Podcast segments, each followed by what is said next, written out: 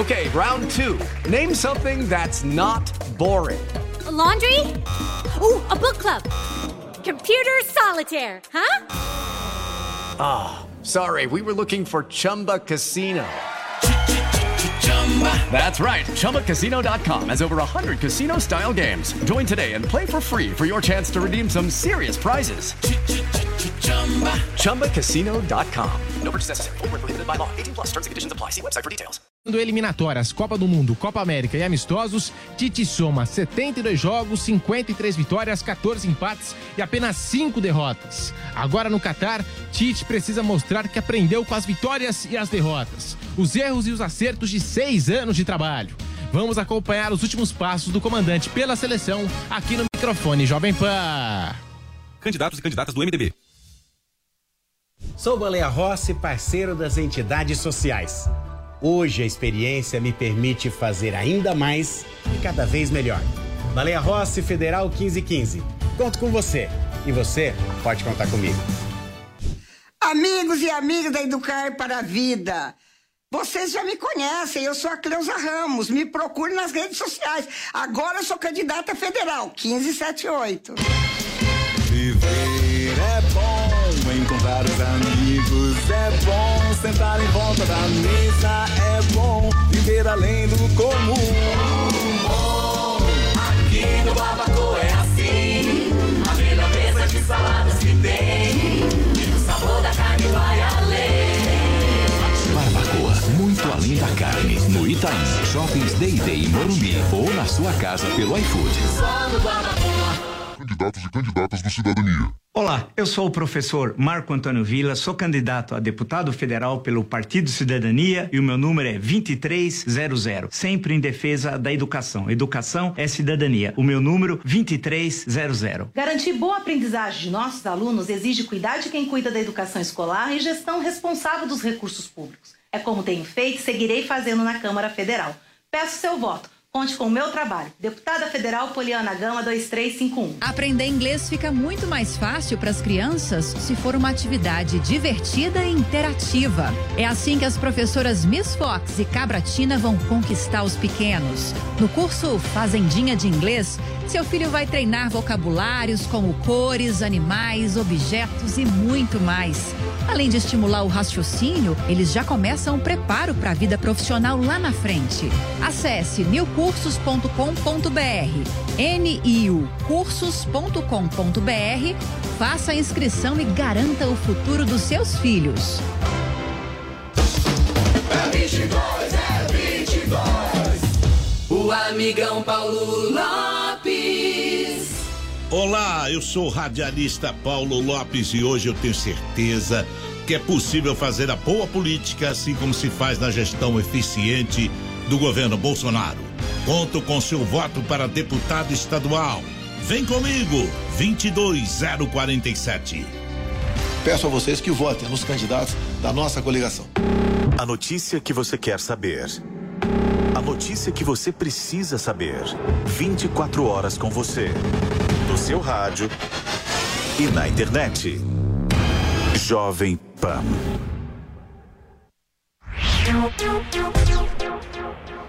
Sido discutida e não foi. E eu não entendi o motivo. É, repito, ela tinha que ser discutida esse ano e, para mim, aprovada esse ano. Sim.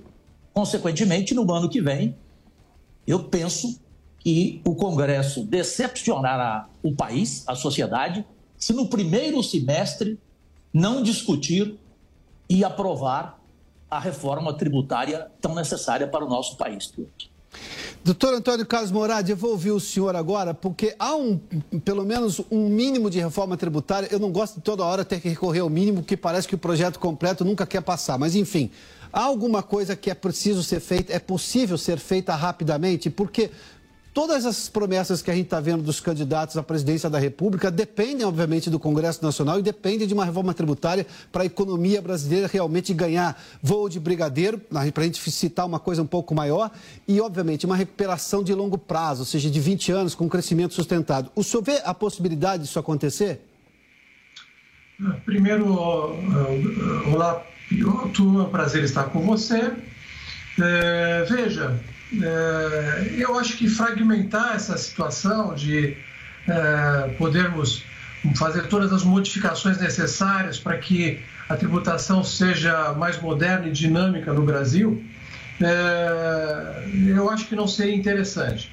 Se for para é, realmente trabalhar em cima disso, nós nos debruça, debruçarmos em cima disso, é, tem que ser a, algo um pouco mais amplo e, portanto, uh, fazermos as modificações necessárias e competentes para que o país realmente decore, como você mesmo falou. André Galhardo, seja bem-vindo. Boa tarde a você. Na sua opinião, dá para fazer andar a reforma tributária? O senador Cajuru já fez menção aí de dentro do Congresso que ele acredita houve má vontade por parte do Congresso. E por mais que o executivo queira fazer, se o Congresso não abraçar a causa, não avança. Eu tenho dois turnos na Câmara, dois turnos no Senado. Se mexer em uma das casas, volta para outra casa, sem contar as comissões que a gente viu na reforma da Previdência, são extremamente barulhentas. Na sua opinião, dá para fazer avançar ou não? Boa tarde, Piloto. Boa tarde, senador. Boa tarde, Antônio Carlos. Boa tarde a todos os nossos telespectadores. É, na verdade, o grande problema é Primeiro, é, não acredito num avanço rápido, até porque, como já falou o senador Cajuru aqui, é, tem, tem proposta tramitando há muito tempo, não é de, nós estamos falando de reforma tributária há muitas décadas, né? E isso é um problema para o Brasil, porque até as propostas que foram recentemente discutidas, elas não é, faziam a reforma que o Brasil precisa desburocratizava em, algum, em alguma medida a carga tributária brasileira, que é o que é muito importante, né, que é essa questão de unir alguns impostos, mas é, trabalhava muito pouco no processo de diminuição da regressividade tributária, que é a, a carga tributária brasileira é muito pautada é, em impostos sobre consumo e isso acaba penalizando aquelas pessoas que têm menos dinheiro. Então, acho que para além dessa discussão é, da, da, possibilidade do avanço de uma reforma tributária, como já disse o, o professor Antônio Carlos,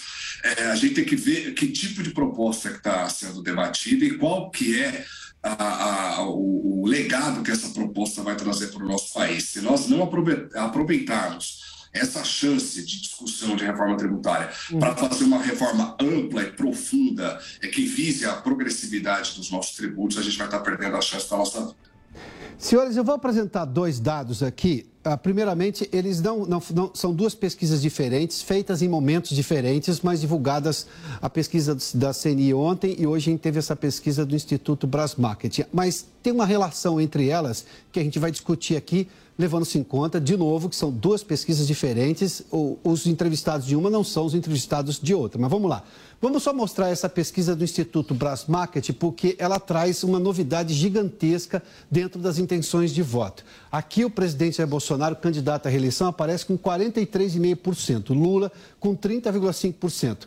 Ciro Gomes e Simone Tebet com números muito semelhantes ao que apresentam nas outras pesquisas. Mas a liderança e a possibilidade de vencer no primeiro turno aqui é de Jair Bolsonaro. Bom, esse é um dado, a gente já mostrou os dados técnicos todos da pesquisa anteriormente. Agora vamos lá para outra pesquisa que foi feita pela CNI. É outro instituto e é outro assunto também. A expectativa dos empresários sobre a economia brasileira: 71% pouco ou muito otimista, ou seja, estão otimistas. 5% nem otimista nem pessimista, mas é o, o sujeito que torce pelo melhor. Somente 20% de pessimistas. Por que, que eu apresentei esses dados aqui? Porque esses, esses empresários estão otimistas porque acreditam na reeleição de Jair Bolsonaro e, obviamente, a continuidade do modelo econômico que, sim, recuperou a economia brasileira. É importante notar, há desafios a serem feitos, sim, mas há uma recuperação e os números são claros em mostrar isso. Ou eles acreditam que, na eventualidade da eleição de Luiz Inácio Lula da Silva ou de qualquer outro nome, nada de muito importante na atual política econômica seria modificado. E eles estão acreditando em reforma novamente? Senador uh, Jorge Cajuru, qual a sua opinião sobre isso? Piotr, primeiro é o seguinte, eu fico feliz é, de ver otimismo. Eu estou cansado de pessimismo, especialmente aqui em Brasília, no meu meio. Né? O, o mundo pertence aos otimistas. Os pessimistas pessimistas são meros espectadores. Essa pesquisa, ela é importante para você saber o que pensam os empresários. Evidentemente, eles sabem que nós estamos numa realidade triste, com 30% dos lares brasileiros não tendo uma alimentação suficiente.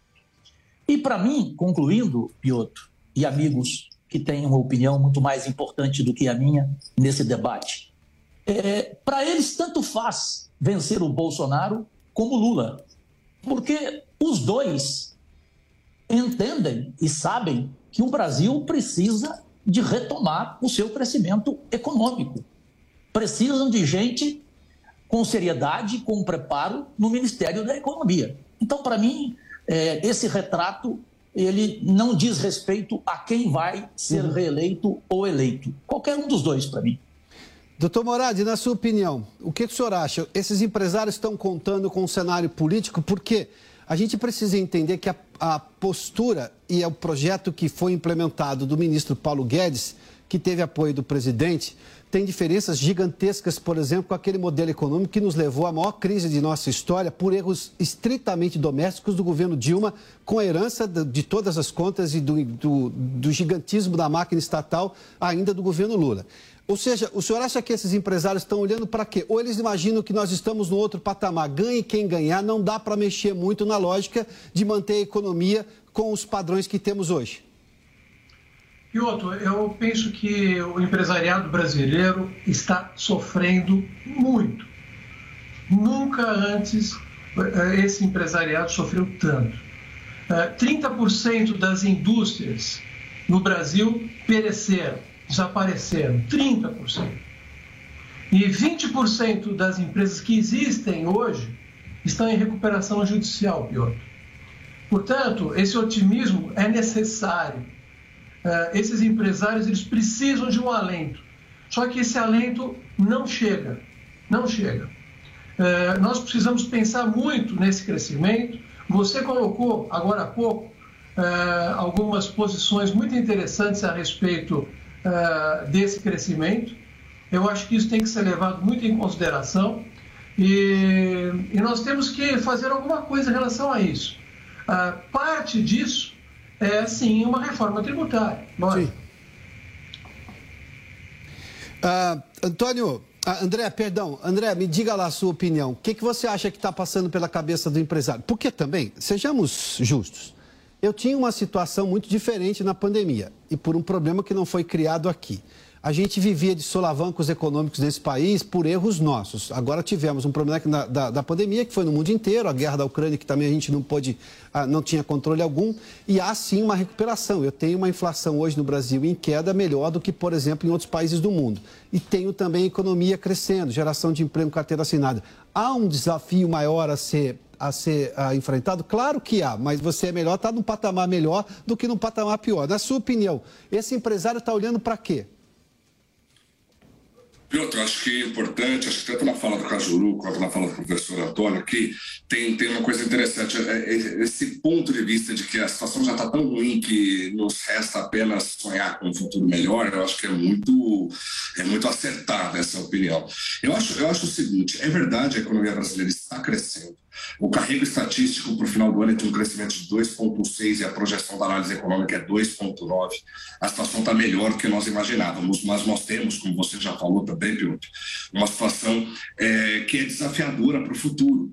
É, o cheque, o orçamento para 2023 não vai caber dentro do, do, teto de gastos. A chance de ele não caber é muito grande.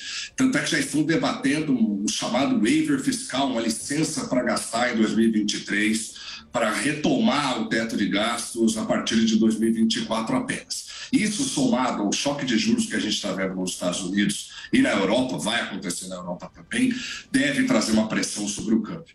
Além disso, além dessa situação, nós temos, apesar da inflação brasileira estar em queda, 8,73%, é o menor nível em muitos meses, uh, uhum. o núcleo da inflação brasileira, quando você tira o impacto da queda no preço dos combustíveis e dos itens de energia, o núcleo superou os 10% pela primeira vez desde dezembro de 2003.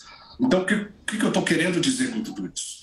A gente tem que se apegar, sim, ao crescimento que nós estamos vendo nos últimos meses, mas a gente não pode perder de vista que a lição de casa, algumas coisas precisam ser feitas para esse, para, para que esse crescimento seja duradouro. A gente não pode esquecer que boa parte dessa frustração das expectativas aconteceu porque nós antecipamos FGTS, a gente antecipou o 13 terceiro salário para aposentados e pensionistas, tem a PEC dos caminhoneiros, aumento do Auxílio Brasil, que tudo isso é muito válido e tinha que acontecer mesmo porque a população brasileira está numa situação de insegurança alimentar. Mas a gente não pode perder de vista que o que tem carregado a economia tem sido essas injeções de recursos por parte do governo e a normalização do setor de serviços. Agora, se a gente não continuar trabalhando, se a gente não colocar o pé no chão e entender que a vitória contra a inflação, por exemplo, ainda não foi vencida, será um crescimento transitório. E o ano de 2023, eu não estou sendo pessimista, estou sendo pragmático.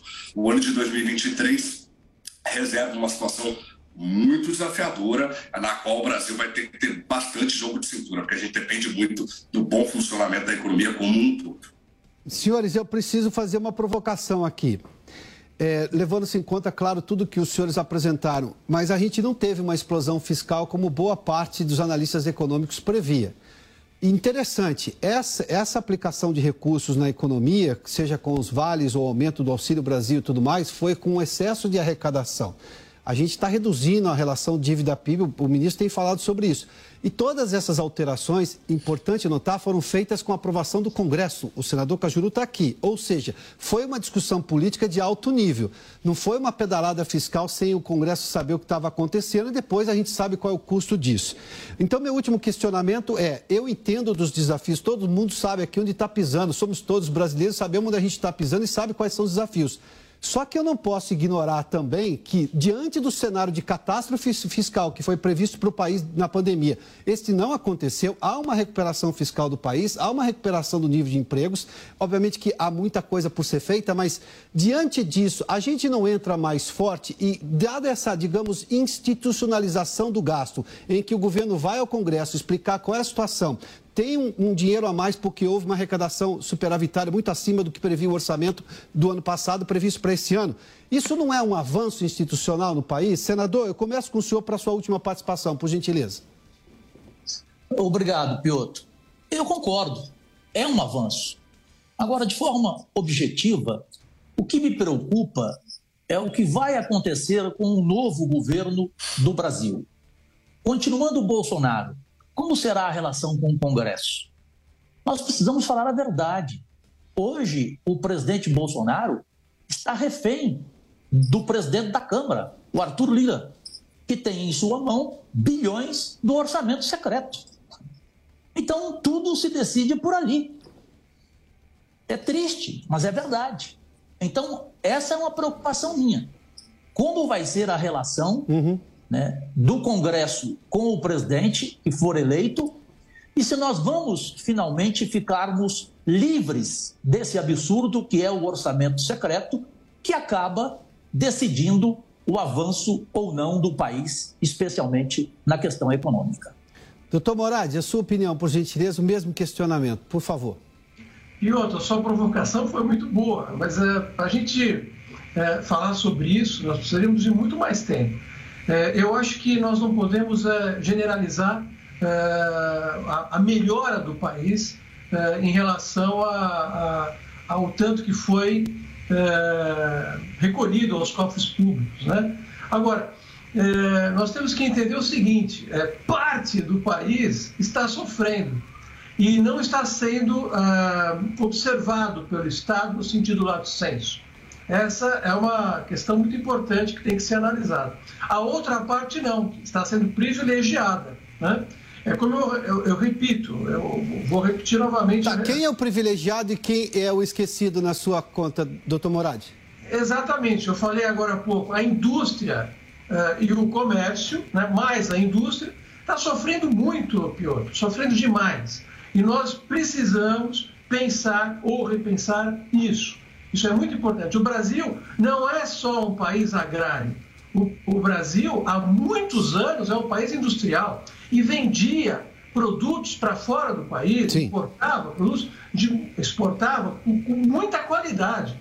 Hoje, Piotr, as empresas que fabricam equipamentos uh, não mais modernos, né, uh, elas perdem para a importação de máquinas uh, ou outros pois produtos não. mais. Então, é isso que eu estou falando, Piotr. André, por gentileza, sua consideração final diante desse questionamento. Piotr, é, eu acho assim, o- essa questão fiscal, de fato, é, 2021 foi marcado pelo primeiro resultado primário positivo desde 2013. Isso é um fato a ser comemorado. Só que a gente não pode esquecer que a arrecadação brasileira ela aumentou em grande medida, eu não estou dizendo que foi só isso, em grande medida pelo aumento da inflação. Nós tivemos uma inflação superior a 12%, que foi o maior patamar desde 2003. Então a gente tem ah, uma dívida PIB caindo rapidamente, muito rapidamente, porque o denominador da nossa conta, o PIB nominal, muito influenciado pela inflação, está subindo mais rápido que a dívida. Porque a dívida, em termos brutos, ela é a mais alta da nossa história. São 7,3 trilhões de reais em dívida bruta do governo geral. Então, é, é uma situação muito melhor do que a gente tinha em 2019, do que a gente tinha em 2020. Isso é indiscutível, de fato. Mas por que essa melhora aconteceu?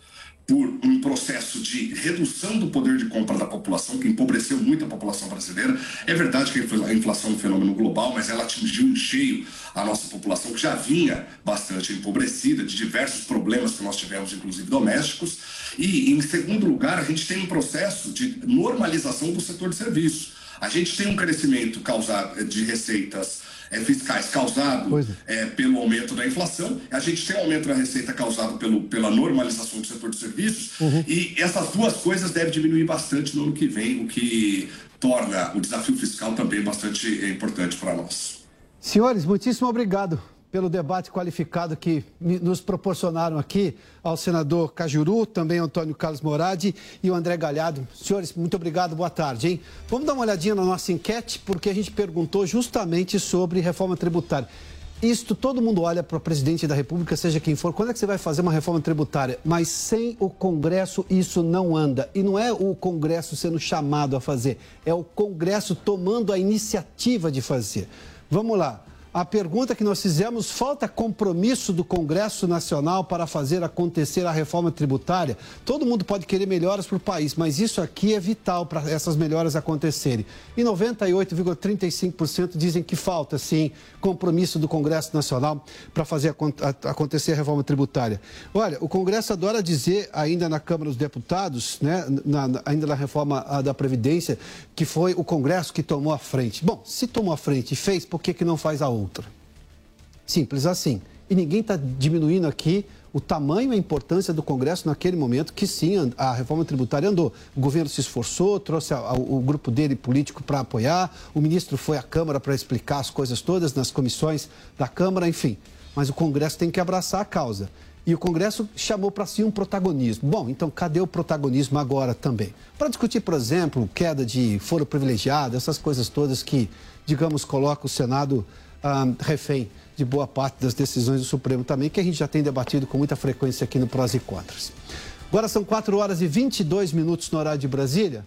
O Supremo Tribunal Federal formou maioria nesta tarde para manter suspensos os pagamentos do piso salarial da enfermagem até que sejam feitos cálculos sobre as maneiras de financiar a nova lei. O ministro Gilmar Mendes levou a votação a 6 contra 3, ou seja, formando essa maioria. A análise do processo segue até amanhã, caso não sejam feitos pedidos de vista. O relator Roberto Barroso foi acompanhado pelos ministros Ricardo Lewandowski, Alexandre de Moraes, Dias Toffoli, Carmen Lúcia e também Gilmar Mendes para suspender essa remuneração mínima do piso nacional da enfermagem de R$ 4.750 por mês.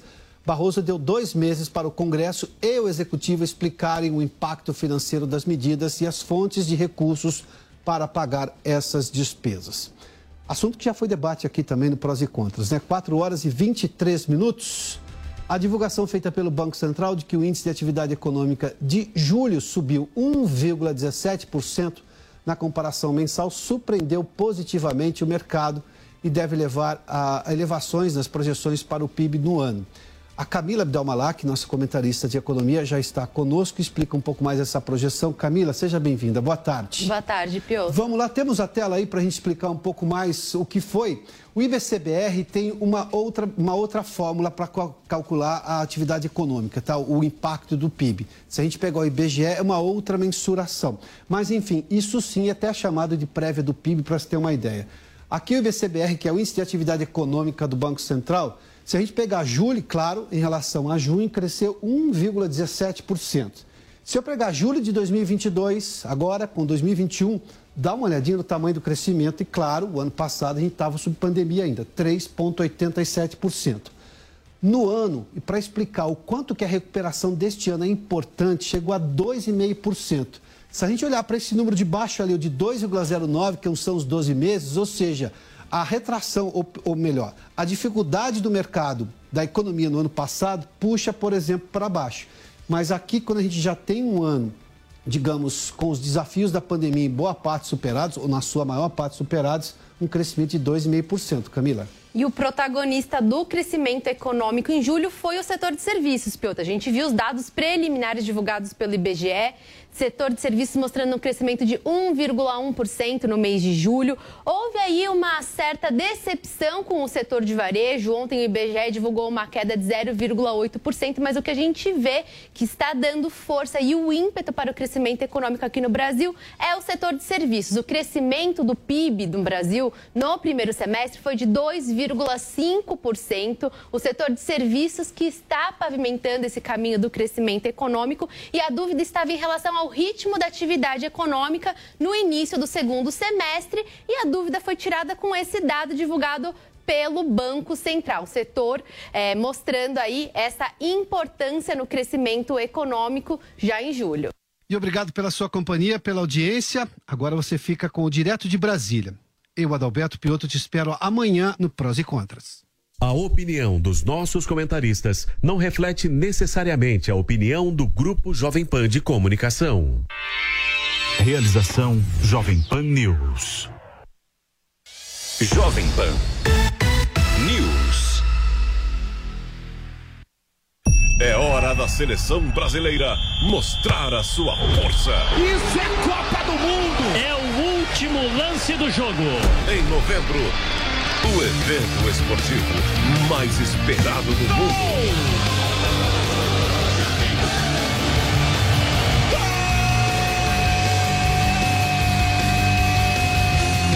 Copa do Catar 2022. Depois de uma campanha invicta e irretocável nas eliminatórias, o Brasil já conhece seus adversários: Sérvia, Suíça e Camarões. E no ano de despedida do técnico Tite da seleção, é a chance de trazer o Hexa pra casa. Técnico é saber escolher e saber também. É o Brasil rumo ao Hexa. Copa 2022. A melhor cobertura na Jovem Pan Esportes. Oferecimento Loja 100. 70 anos realizando sonhos. Ainda bem que tem Loja 100. Bob, o melhor site de apostas do mundo agora no Brasil. Brasil Wanna Vai de bob.com. Tectoy agora também é automação comercial. Uma nova fase para o seu negócio. Consórcio Mage Volkswagen Caminhões e Ônibus. Seu caminhão Volkswagen em até 10 anos sem juros. E Cimento CSN. Mais do que forte, é fortaço. Eu sou Mauro Silva, seu representante para garantir melhorias e condições para as famílias, educação, saúde e segurança. Continuarei lutando pela minha categoria de caminhoneiros. Volte Mauro Silva 55089. Precisamos de renovação na Assembleia Legislativa, mas renovação sustentada em projetos. Pela União Regional do Sudoeste Paulista, por Itapetininga e região, vote no Andrezão 55511. Partido Social Democrático. Você sabe que time vai ganhar o Brasileirão? Sabe quem vai fazer mais pontos na NBA? Entende tudo de Fórmula 1? Então não perca tempo. Entre na vaidebob.com e comece a usar seu conhecimento esportivo para se divertir e ganhar dinheiro. São as melhores ODBs do mercado em plataforma segura e fácil de usar. Vaidebob.com, a melhor plataforma de apostas do mundo agora no Brasil. Prazer, meu nome é Edson Aparecido. Comecei a trabalhar cedo, ajudando meu pai, que era feirante. Seu José me ensinou que na feira ninguém ganha no grito, a gente ganha escutando o freguês. Levei isso pra vida. Quando fui secretário de saúde, o SUS foi escolhido o melhor serviço de São Paulo. Sabe como a gente conseguiu isso? Não foi gritando, foi ouvindo a população e ralando. Agora sou candidato a senador do Rodrigo. Sabe por quê? Pra proteger São Paulo dessa gritaria política que só atrasou o país. Vote 155. Coligação São Paulo pra frente. Suplentes Augusto de Castro e Elza Oliveira.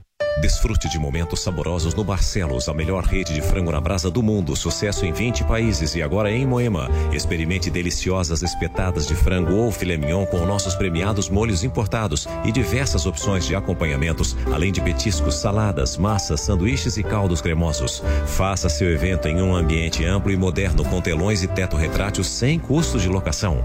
Barcelos Moema, Rua Canário 544. Siga arroba Barcelos Moema nas redes sociais. Esta, esta é a Jovem Pan News.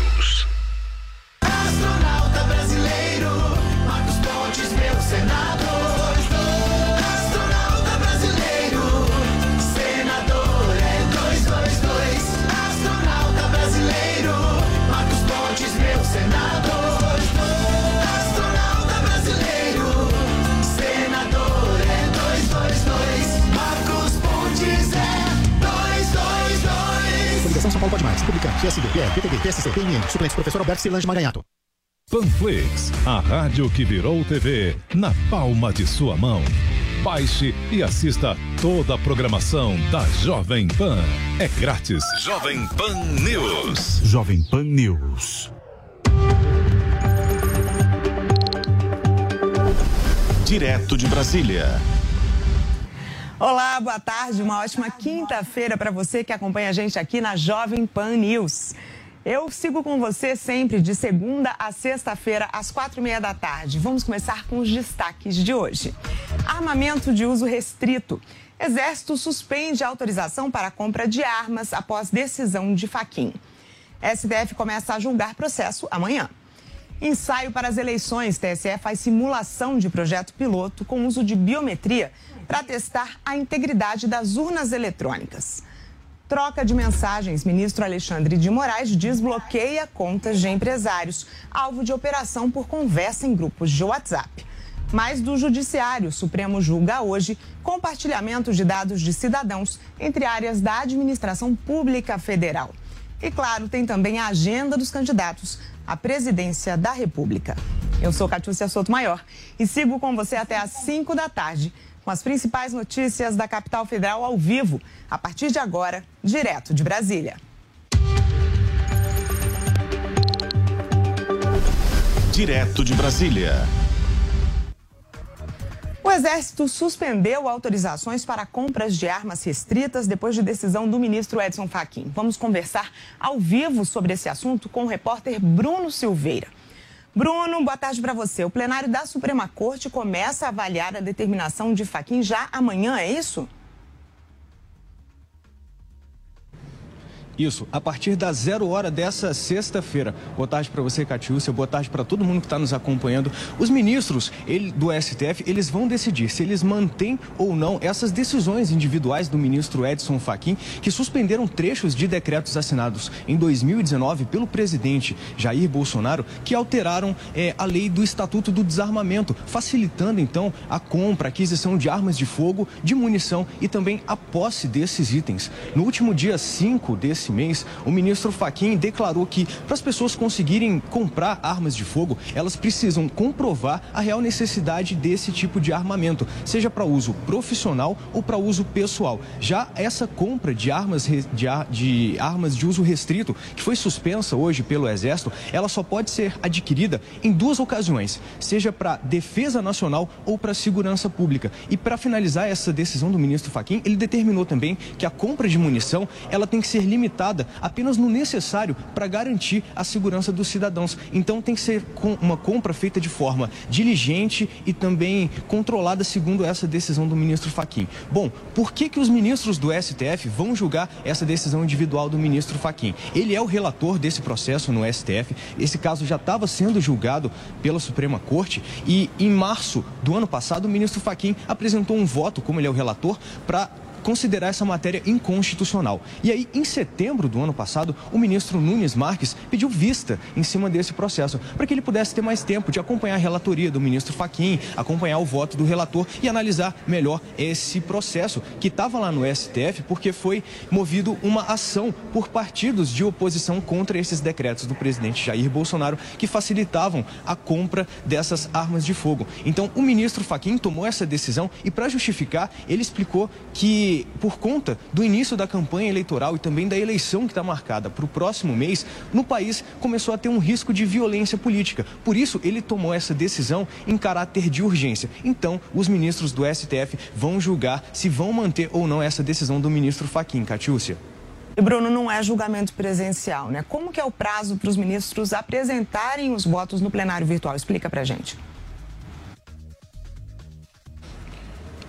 Pois é, é, a ministra Rosa Weber, que assumiu a presidência do STF na segunda-feira, ela convocou uma sessão virtual extraordinária. Então, todos os ministros, eles vão poder fazer essa votação na página eletrônica do STF. Com isso, não vai ter a necessidade de ter uma sessão presencial conflitando ali com as outras atividades que já estão previstas no STF. Então, os ministros vão ter da zero hora dessa sexta-feira até as 23h59 do próximo dia 20, ou seja, terça-feira da semana que vem para apresentar o voto se eles vão considerar ou não essas decisões do ministro Edson Fachin. Muito obrigada, Bruno Silveira, que volta a qualquer momento na programação da Jovem Pan News. E sobre esse assunto também a gente conversa agora com o nosso comentarista José Maria Trindade. Zé Maria, boa tarde para você. Esse é mais um tema polêmico, né? Que é caro para a base de apoio do presidente Jair Bolsonaro. O que esperar desse julgamento? A gente pode ter uma nova crise entre os poderes? Pois é, isso passou por votação, né? É um dos grandes debates na eleição do presidente Jair Bolsonaro. E mais um tópico ali dos episódios, o Supremo contra o povo. É, muito boa tarde, Catiúcia, e boa tarde a você que nos acompanha aqui nesse resumão bom das informações do Planalto Central do país. Catiúcia, vamos à gênese, o início desse debate. Aqui no Congresso Nacional houve a votação do Estatuto do Desarmamento tinham os deputados e senadores daquela ocasião a certeza de que estavam falando em nome do povo. Até que o grupo que defende o direito da defesa, que é previsto na Constituição, e ninguém se defende com unhas e dentes como gato, né? Se defende com armas. Então, eles colocaram lá a possibilidade de consultar o povo, ou seja, um plebiscito, na verdade, um referendo, né? Porque foi depois da votação, para que o povo confirmasse o Estatuto do Desarmamento. E eles tinham certeza de que o povo iria confirmar o Estatuto do Desarmamento, que era rigorosíssimo. Proibia a fabricação, o uso e a venda, porte, guarda de arma de fogo. E aí o referendo deu o contrário, de que o estatuto não poderia ser tão rigoroso assim. E o que aconteceu? Polícia Federal, Exército e governo se uniram contra a possibilidade de armas. Então, a Polícia Federal não, não dava de jeito nenhum a possibilidade de porte de armas, o Exército recrudescia na compra de munições e de armas e ficou por muito tempo fechado. O presidente Jair Bolsonaro, durante a campanha eleitoral, prometeu liberar exatamente este item para nova regulamentação. E vamos ser coerentes. Se antes este era um assunto regulamentado por decreto presidencial, uma modificação, uma nova estrutura também poderia ser através de decreto presidencial. E é isso que está julgando o Supremo Tribunal Federal.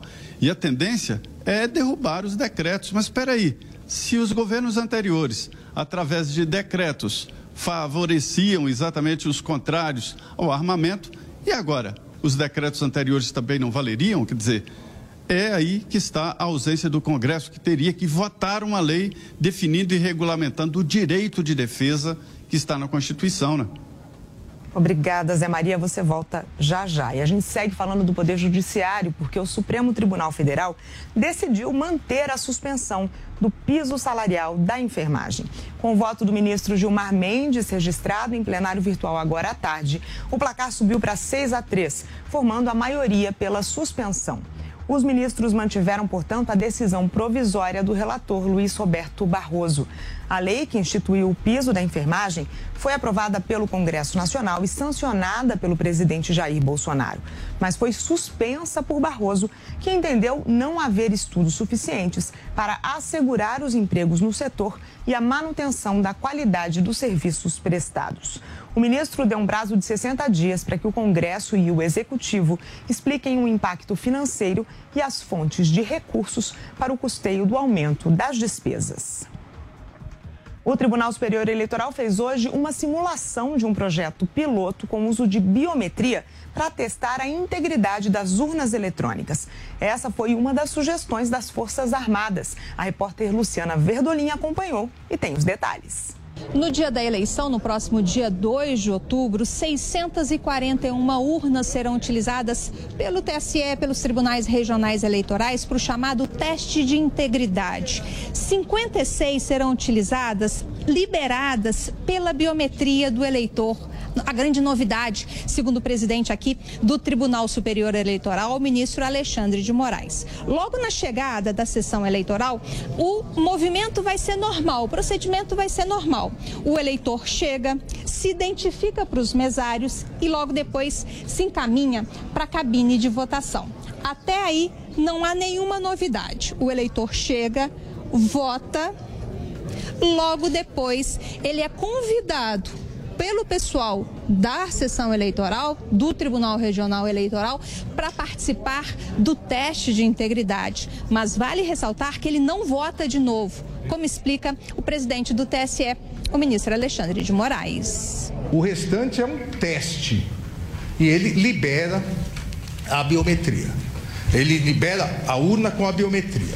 Ah, por que não é o eleitor que participa do teste e preenche a urna. Por óbvio, porque isso poderia acarretar quebra do sigilo do voto do eleitor. É, o eleitor poderia eventualmente repetir no teste o voto que ele deu. E isso está tudo filmado. Nós não podemos quebrar o sigilo do voto do eleitor. O eleitor que concordar em participar desse projeto piloto vai vir para uma outra sala, fora da sessão eleitoral, mas ainda dentro do local de votação, para participar desse teste. Quem vai explicar exatamente como funciona é o assessor de gestão eleitoral aqui do Tribunal Superior Eleitoral, Tiago Fini.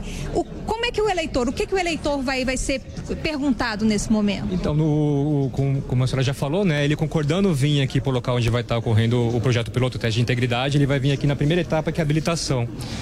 E aqui que é justamente importante a participação dele, porque a, a ideia do projeto piloto é habilitar todo o procedimento que, que a gente tem de auditoria com a urna eletrônica com a, a, digital dele, por isso que precisa ser um local de votação para poder utilizar o, o, eleitor ou a eleitora. Então a primeira, a primeira etapa vai ser assinar um termo de consentimento que ele está querendo participar do, do teste. Depois aí sim tem o processo de habilitação aqui na, na urna eletrônica com a biometria dele, que é e aí colocando o dedo tudo direitinho, né? Havendo habilitação e a liberação. Aí é que vem para essa segunda fase aqui, que é retirado um voto que já foi preenchido. Aí tudo, tudo aqui é o teste de integridade que ocorre na sede do TRE, como sempre ocorreu desde 2002. Então aqui é retirado um voto que já foi preenchido anteriormente por partidos políticos ou por escolas. É, com os votos dos candidatos. Esse voto ele é cantado, digitado no sistema de apoio da Justiça Eleitoral que vai contando, filmado e digitado na urna eletrônica. Os testes serão realizados em 18 estados e aqui no Distrito Federal. Haverá teste de integridade em São Paulo, Rio de Janeiro, Minas Gerais, o Distrito Federal, Rio Grande do Sul, Alagoas, Amazonas, Bahia, Ceará, Espírito Santo, Goiás, Mato Grosso, Mato Grosso do Sul, Pará, Paraná, Pernambuco, Roraima, Sergipe e Tocantins. De Brasília, Luciana Verdolim. O Supremo Tribunal Federal retomou hoje o julgamento sobre o compartilhamento de dados de cidadãos entre áreas da administração pública federal. E sobre isso nós vamos conversar ao vivo agora com a repórter Yasmin Costa. Boa tarde, Yasmin. Como que está a sessão e o que exatamente está sendo analisado por aí? Oi, Kate. Boa tarde para você e para todo mundo que está com a gente aqui no Direto de Brasília. A sessão, nesse momento, foi interrompida pela presidente do Supremo Tribunal Federal, a ministra Rosa Weber, um intervalo ali de 30 minutos, mas boa parte dos ministros já votou. Pelo menos agora, nesse retorno do intervalo do julgamento, quem vota, quem falta ainda votar é a própria presidente do STF, a ministra Rosa Weber, e também o ministro Ricardo Lewandowski. Vamos responder Vou responder a pergunta que você me fez. O que que eles estão julgando? Eles estão julgando ali, Kátia, ações que foram apresentadas lá no Supremo Tribunal Federal que questionam mecanismos que possibilitaram, mecanismos feitos através de decreto, que possibilitaram a troca de informação, informações de cidadãos comuns, como eu e você, entre órgãos da administração pública. Esse decreto foi assinado pelo presidente da República em 2019 e, inclusive, ele criou o cadastro base do cidadão, que ele reúne todas essas informações que estão dos cidadãos nos órgãos públicos e também criou um comitê central de governança de dados que vai discutir exatamente quais bases de dados vão fazer parte desse cadastro. O que aconteceu foi que a Ordem dos Advogados do Brasil e o PSB entraram com essas ações lá no Supremo questionando que essa interlocução entre órgãos públicos para se movimentar ali, ter essa troca de informação das pessoas, pode quebrar a privacidade, pode inclusive gerar ali uma possibilidade de fraude com, com essas informações pessoais e, e também pode haver uma destinação ali, pode ser fornecida informação para a Agência Brasileira de Inteligência, a ABIN. E aí eles entraram com essa ação lá no Supremo Tribunal Federal. Quem é o relator desse caso é o ministro Gilmar Mendes. No voto dele, ele disse o seguinte: que é perfeitamente possível que órgãos da administração eles troquem ali informações do cidadão comum, mas que isso precisa respeitar a Lei Geral de Privacidade de Dados. Não pode haver ali um excesso. O que ele questionou durante o voto dele foi o seguinte: que ele defendeu a inconstitucionalidade da composição desse Comitê Central de Governança de Dados, que vai definir o que, que entra ou não nessa base de dados. Por quê? Esse comitê, do jeito que está, ele é formado somente por profissionais, por servidores ali do Poder Executivo Federal. E ele defende que precisa ter uma, uma gama maior, precisam haver, precisa haver mais pessoas de outros poderes. E ele deu, inclusive, ali um prazo de 60 dias para que a administração pública tome uma providência com relação a essa composição. E o voto do ministro Gilmar Mendes foi acompanhado pela maioria dos ministros, todos, na verdade, votaram a favor desse voto do relator dessa matéria. Os únicos que votaram ali meio divergentes foi o ministro André Mendonça e também o ministro, o ministro Cássio Nunes Marques, que eles discordaram só com relação a esse prazo de 60 dias para a administração pública mudar a composição desse comitê. Eles disseram que isso deveria ser estendido até o final do ano, mas por enquanto, fato é, segue essa forma, o voto do relator dessa matéria. A gente vai seguir acompanhando esse julgamento, porque daqui uns minutinhos ele retoma com o voto da, da presidente do Supremo Tribunal Federal, Rosa Weber, e também do ministro Ricardo Lewandowski. Qualquer coisa, qualquer novidade, eu chamo você por aqui, Kate. Muito obrigada, Yasmin. Eu espero você, então. O ministro Alexandre de Moraes liberou as contas de empresários que foram alvo de uma operação da Polícia Federal por troca de mensagens por WhatsApp que indicariam apoio a um suposto golpe de Estado.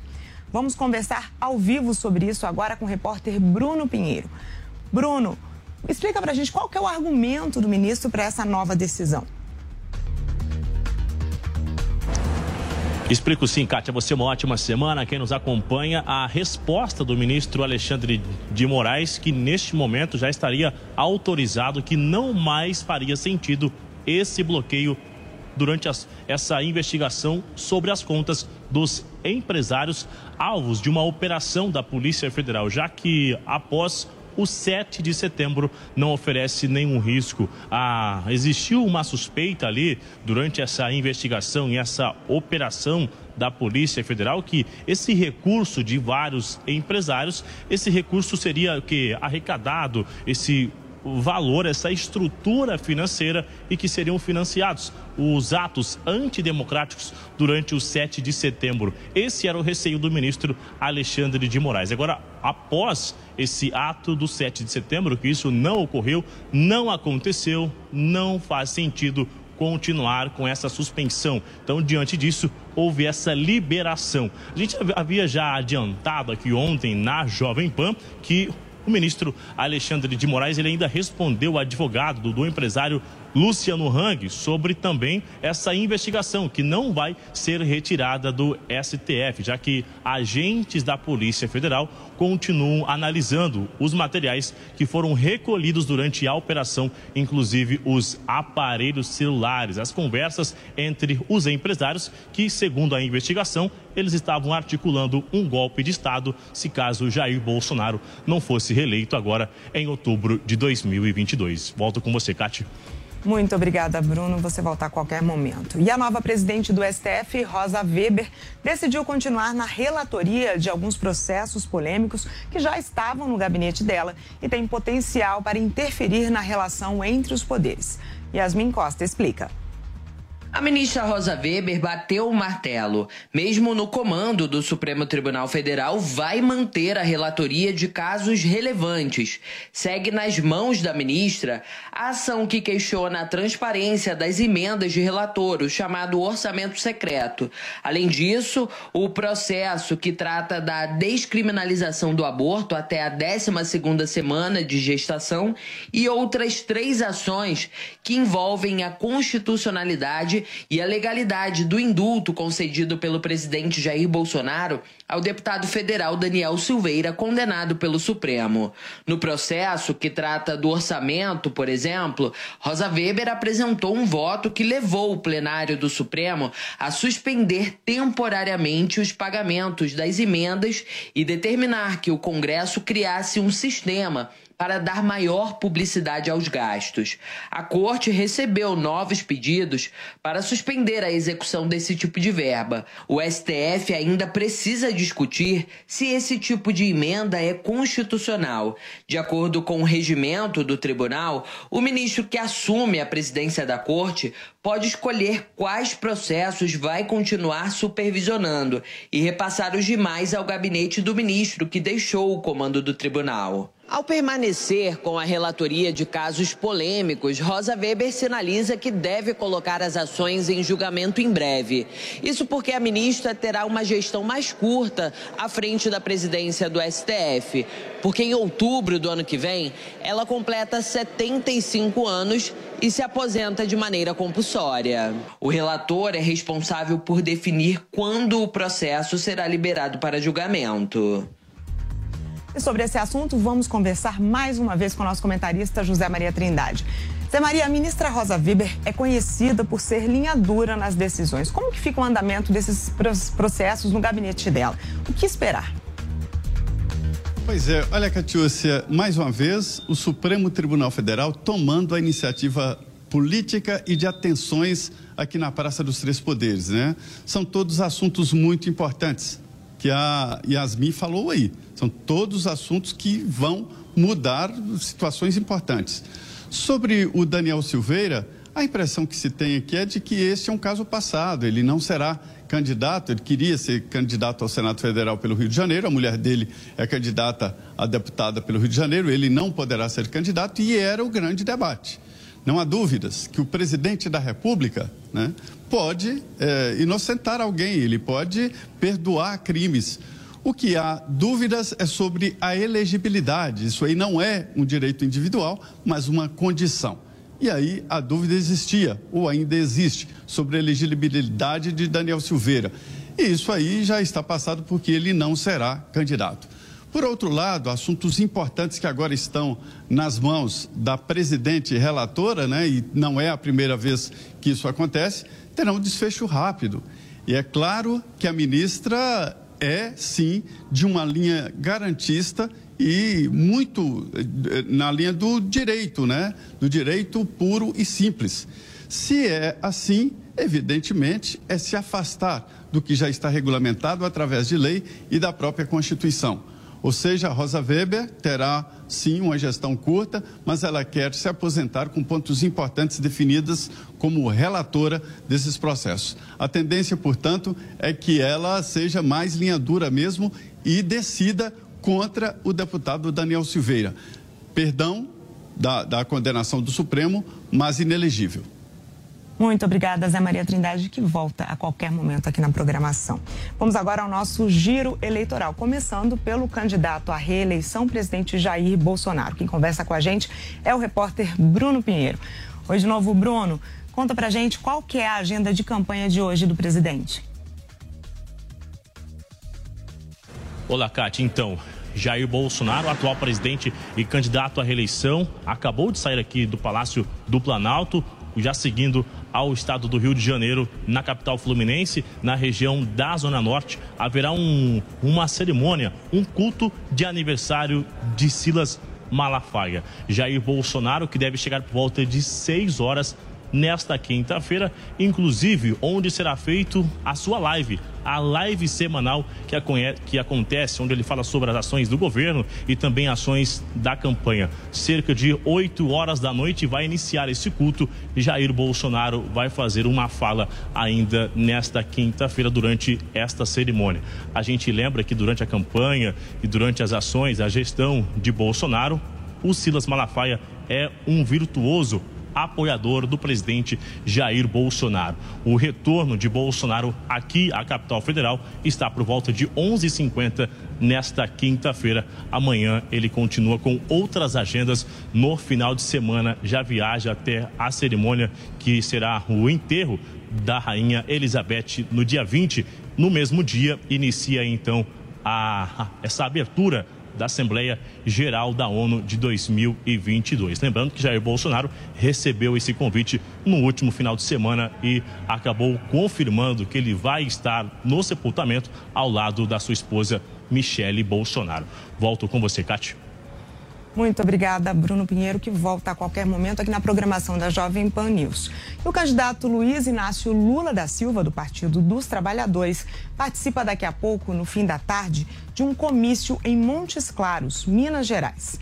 Esse é o único compromisso de hoje na agenda de campanha de Lula.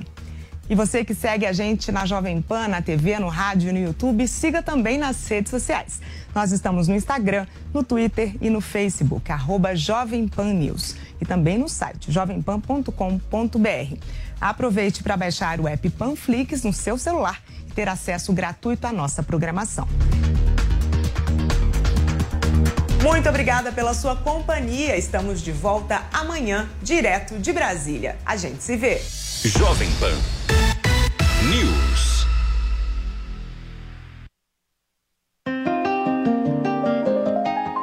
Na vida tudo se movimenta, vamos também nos movimentar. A sigla 100 das lojas 100 significa Centro de Eletrodomésticos e Móveis.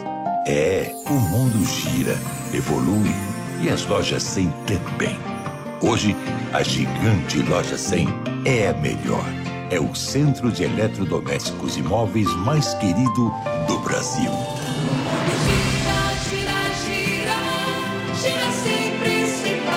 Tudo graças a milhões e milhões de pessoas como você, que todos os dias honram as lojas 100 com a sua confiança. Obrigado, minha gente. Há 70 anos, nosso mundo gira sempre por você.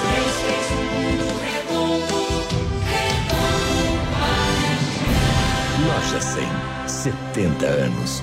Ainda bem que tem. Cê sabe, cê sabe que o Tarcísio tá juntinho do Kassab. Não, não, não é só o Kassab que tá com o Tarcísio. Tem também o Eduardo Cunha, os filhos do Bolsonaro e até aquele deputado que xingou o Papa Francisco. Escuta aí. Que se submete esse Papa vagabundo também. Essa é a turma que mandou o Tarcísio disputar a eleição em São Paulo. Você quer essa turma mandando aqui no estado mais importante do Brasil? Aqui não. Coligação São Paulo pra frente. O filme mostra cenas bonitas do convívio entre uma avó, uma senhora negra já acima dos 70 anos de idade, e sua neta, uma jovem também negra, cerca de 18 anos de idade. Em uma casa simples e acolhedora, elas leem juntas, tiram selfie, brincam e dão risada. As duas mexem juntas em uma caixa com fotos e documentos. Na caixa, elas encontram o título eleitoral da avó. As duas mostram seus títulos de eleitoras para a câmera. Justiça Eleitoral. Há 90 anos pela democracia. O governador Rodrigo pediu no programa dele para pesquisar Rodrigo Garcia na internet e ver o que ele fez. Vai lá, dá um Google no meu nome, Rodrigo Garcia. Já que tá aí, pesquisa também Rodrigo Esconde Dória. Para deixar a coisa mais interessante, aproveita e procura Irmão do Rodrigo Garcia. Depois, Patrimônio do Rodrigo Garcia. Tá lá. Assim, você também descobre tudo que o Rodrigo não quer que você saiba. Coligação São Paulo pode mais. Venha saborear o Festival da Cavaquinha no Restaurante Fredi de segunda a segunda no almoço e jantar. Diversas opções de entrada, como alho poró gratinado e concha recheada com carne de siri gratinada. Sete opções diferentes de pratos com cavaquinha e sobremesas como soufflé de chocolate e creme brulee. Esperamos você. Rua Pedroso Alvarenga, 1170, Itaim Bibi. Telefone 31670977. O povo está sofrendo muito com esse governo que está aí. Mas isso vai mudar. Com Lula, é trabalho e comida na mesa para todo mundo. Para isso, o Lula vai precisar de você lá. Vote Orlando Silva, deputado federal 6565. 60 milhões de pessoas com fome, 11 milhões de pessoas desempregadas, o Brasil está sufocado. Precisamos de deputados com coragem e o nosso povo merece um país justo. Siga nas redes, vote Zapena Deputada Federal 6500. É depois da rodada que o jogo começa. Informação. Então vai ser o seguinte, já tô vendo aqui. Opinião. Esses caras não sabem o que é futebol. Análise. Fábio nunca faz isso. E debate no Canelada. O pós-jogo completo na Jovem Pan Esportes. As discussões do dia seguinte. Os erros e acertos da arbitragem. No futebol, se a bola não rolar. Os gols decisivos. Canelada.